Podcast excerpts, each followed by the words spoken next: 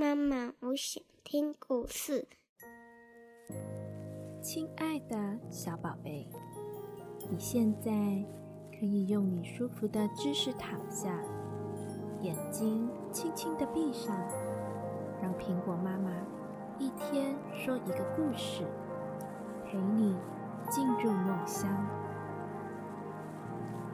亲爱的小宝贝，如果你最近有听到什么好玩又有趣的故事，记得啊，请你爸爸妈妈 email 给苹果妈咪，让苹果妈咪为你将很多很多的小朋友念出来你喜欢的故事哦。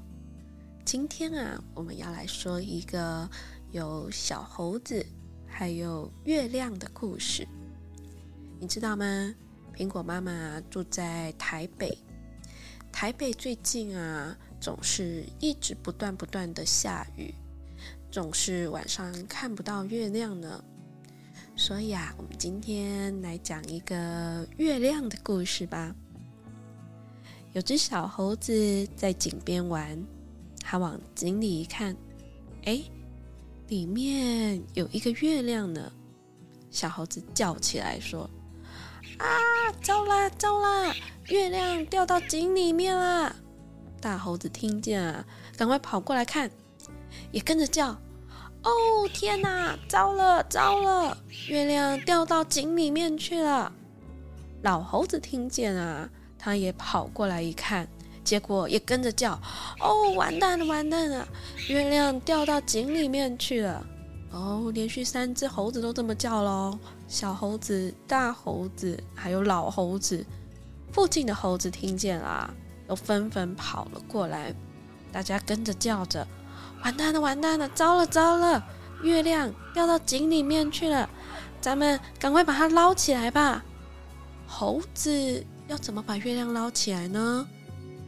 猴子们啊，爬上了井边的大树，老猴子倒挂在树上，拉住大猴子的脚，大猴子也倒挂着。拉住另一只猴子的脚，猴子们啊，就这样一只接着一只挂到井里头去，爬了好长好长一串的猴子天梯。小猴子啊，它挂在最下面。